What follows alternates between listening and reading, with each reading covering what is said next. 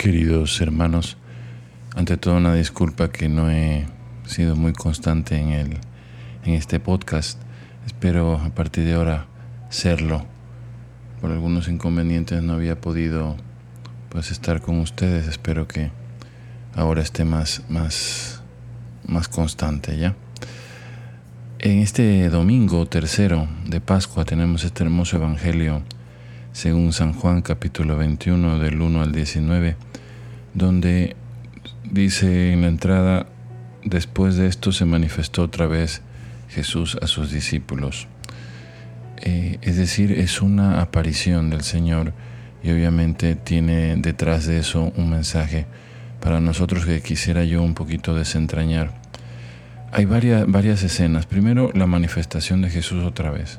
Jesús se manifiesta en una, una forma pues que ellos estaban acostumbrados en, en la pesca.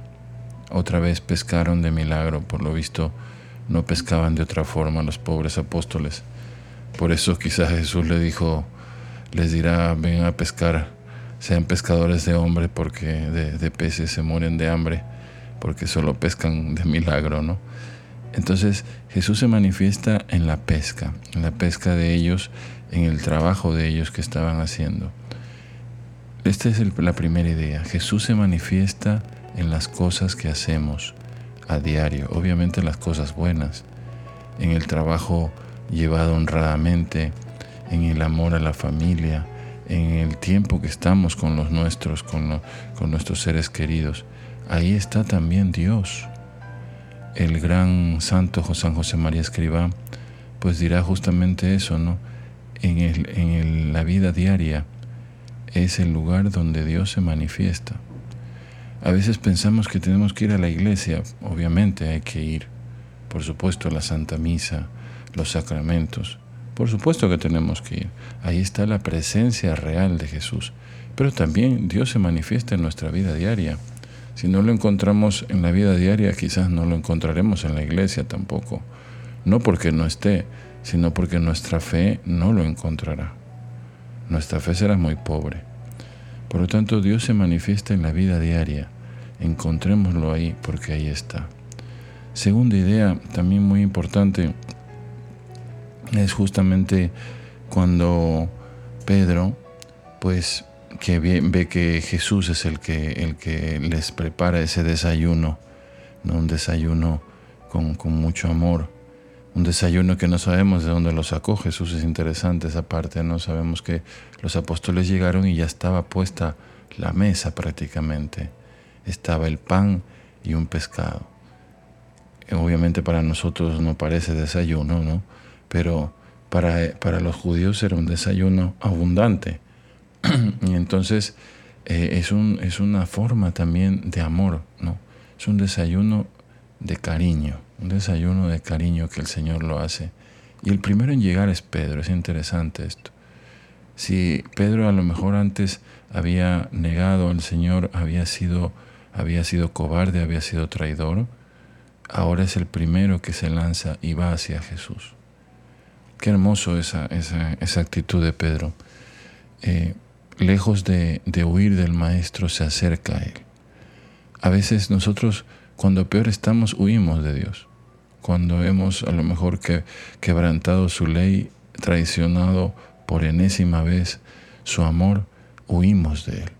¿Cuánta gente dice, yo no voy a la iglesia porque no, es que me aleje de Dios, eh, hice esta, estas cosas terribles, ya no puedo volver? No, cualquier momento es bueno para volver con Dios, porque Él siempre nos va a estar esperando y nos va a estar esperando así, con un desayuno, con un desayuno. ¿Qué, mejor forma de decir te estaba esperando? Esa es la segunda idea. Dios siempre me está esperando. Esté bien, esté mal, sea mediocre, sea un santo, sea una santa, esté con el corazón ardiendo de amor o esté frío como un témpano. Dios siempre me está esperando. Y no de cualquier forma, sino con un desayuno, con los brazos abiertos. Y la tercera idea que quisiera compartirles hoy es justamente esta, ¿no? La actitud de Pedro. Pedro quizás fue al principio corriendo hacia la orilla sabiendo que era Jesús para un poco disculparse, ¿no? Disculparse porque él sabía que, que había hecho mal.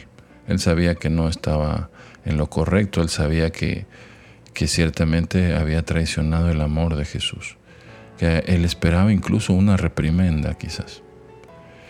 Antes de que, de que, de que Pedro diga algo, antes de que Pedro quizás sacara la lista de excusas o el famoso rollito que tenemos a veces para decir al Señor, no, es que mira lo que me pasó, es que no sabes cómo, el miedo que tuve y que, o sea, tantas cosas que a veces tenemos, esa especie de, de, componendas que nos ponemos. Antes de cualquier cosa de eso, el Señor le pregunta, ¿me amas? Qué fuerte, qué fuerte, ¿no? Me amas. Yo creo que Pedro se quedó desarmado en ese momento. De hecho, eso dice el Evangelio, que quizás Pedro se quedó, se quedó con la boca abierta. Me amas. Quizás Pedro esperaba, ¿por qué lo hiciste, Pedro? Oye, ven acá, ¿cómo es posible que si yo te di a ti las llaves de la iglesia, tú me hayas traicionado? Devuélvemelas. Quizás nosotros hubiésemos esperado eso. Quizás en nuestra vida nosotros hubiésemos, hubiésemos este, hubiésemos pensado que, merecíamos una reprimenda, una jalada de orejas. Dios no es así, hermanos. Y hasta que no nos dejemos vencer por su misericordia, nos aplastará nuestra miseria. Repito, porque esta es una idea que viene sobre todo en, las apariciones a Sor Faustina de la Divina Misericordia. Hasta que no nos dejemos levantar por la misericordia, nos aplastará nuestra miseria. Pedro tenía ya todo el rollito, entre comillas, hecho para decirle a Jesús todo lo que lo sentía. Y el Señor no lo, no lo dejó hablar. Como al Hijo pródigo, no lo, dejó, no lo dejó hablar tampoco el Padre de la Misericordia cuando el Hijo pródigo quiso que lo tratara mal, que lo tratara entre comillas como un jornalero más, cuando era el Hijo. Hizo todo lo contrario, le dio el anillo, le dio sandalias, le dio ropa nueva y le hizo una gran fiesta. Dios no es como nosotros y hasta que no nos convenzamos de eso, no viviremos con plenitud nuestra fe. Dios me espera siempre con un desayuno, con, con los brazos abiertos. Pedro se quedó desarmado, pero no conocía esa clase de amor por eso dice que luego le dio tristeza, ¿no? Pedro es cabezón, es, es, duro de cabeza, Pedro. Pedro se entristeció porque Jesús le preguntó otra vez si lo amaba. ¿Por qué? Porque quería reafirmar su amor. ¿no? Si tres veces lo negó, él quería reafirmar otras tres veces, como para sanar cada herida de cada negación. Y no fue una negación ante, ante los romanos, ante Pedro no tenía un cuchillo en el cuello para decir niega Jesús, niega Jesús. No, fue por miedo fue por, porque es una persona débil, fue porque era un petulante, fue porque era un soberbio. Por eso lo negó. Por eso Jesús le dirás, me amas más que estos. Como diciendo, ¿te acuerdas cuando dijiste que tú ibas a quedarte y los otros iban a ir? Que tú no eras como los otros. Y ahora me amas más que estos. ¿Cómo sana el Señor cada herida que Pedro se hizo por traicionarlo? con su misericordia. Sin embargo, Pedro dice que se entristeció. ¿Cómo te vas a entristecer, Pedro, si Jesús te está preguntando si lo quieres? Alégrate, Pedro. Alégrate porque Dios te ama mucho más de lo que mereces. Nosotros también alegrémonos porque Dios nos ama mucho más de lo que merecemos, de lo que pensamos, de lo que incluso podíamos imaginar. Por eso hoy, hermanos, con Pedro levantémonos. Pedro se levantó de estas caídas. Por eso Jesús le dijo, no te preocupes, tú sígueme.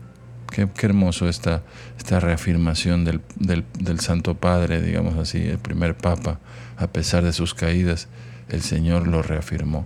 Levantémonos junto con Pedro y digámoslo, digámosle a Él, tú lo sabes todo, tú sabes que te amo, a pesar de mis caídas.